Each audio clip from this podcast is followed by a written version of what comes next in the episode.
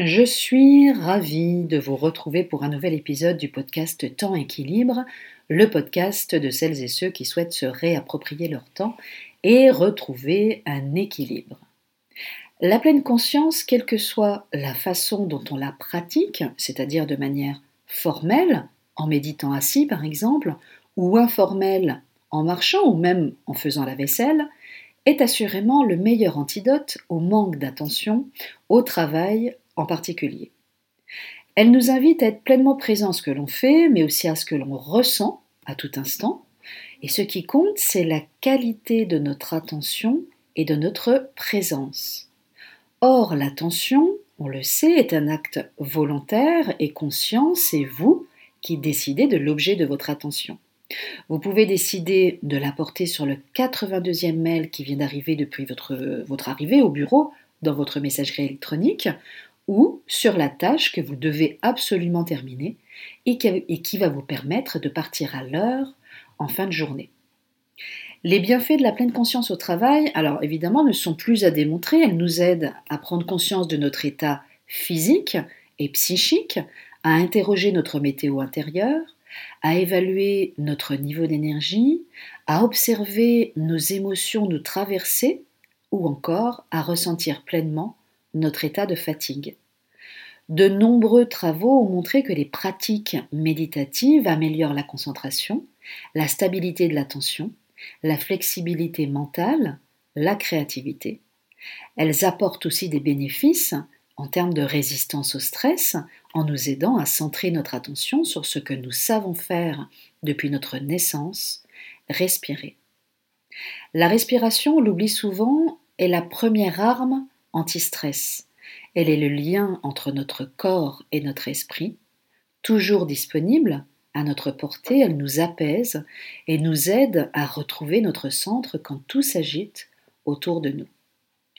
La pleine conscience au travail nous invite enfin à changer notre regard sur ce que nous considérons comme des temps dits perdus, que l'on appelle aussi les temps morts, les temps d'attente, les temps incompressibles pendant lesquels nous ne produisons pas, nous ne nous concentrons pas à quelque chose que nous jugeons utile. Pourtant, dans une proportion raisonnable, ces moments sont les respirations de l'esprit, un espace de décompression où nos idées sont libres pour faire des associations ou se reposer. N'attendez pas que votre cerveau soit saturé, fatigué pour prendre conscience de vos besoins et retrouver de la disponibilité intérieure. Vous disposez de capteurs, d'indicateurs du corps qui vous disent Là, tiens, je commence à avoir mal au dos, je n'y vois plus bien clair sur ce travail, ou encore les yeux me picotent devant cet écran et j'ai une barre sur le front. Apprenez à repérer les signes que vous envoie votre corps et arrêtez-vous régulièrement au cours de votre journée de travail pour prendre conscience de votre ressenti corporel et de votre météo intérieure. Alors voici justement deux petits exercices, deux outils qui vous aideront à cultiver chaque jour la pleine conscience au travail. Premier outil, adoptez le réflexe stop.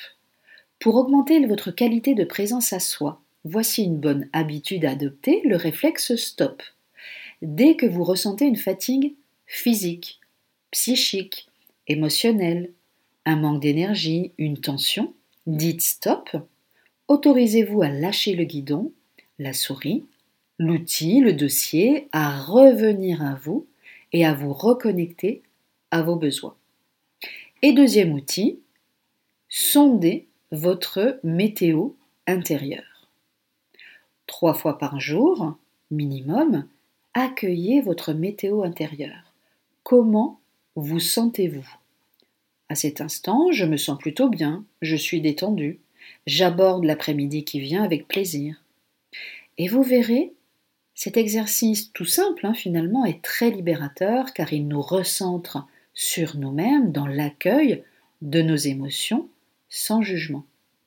Et si nécessaire, programmez en amont trois alertes sur votre smartphone ou sur le calendrier de votre ordinateur pour ne pas oublier ce retour à votre météo intérieure.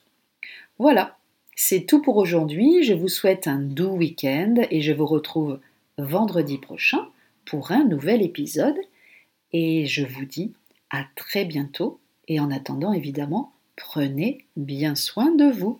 À très bientôt.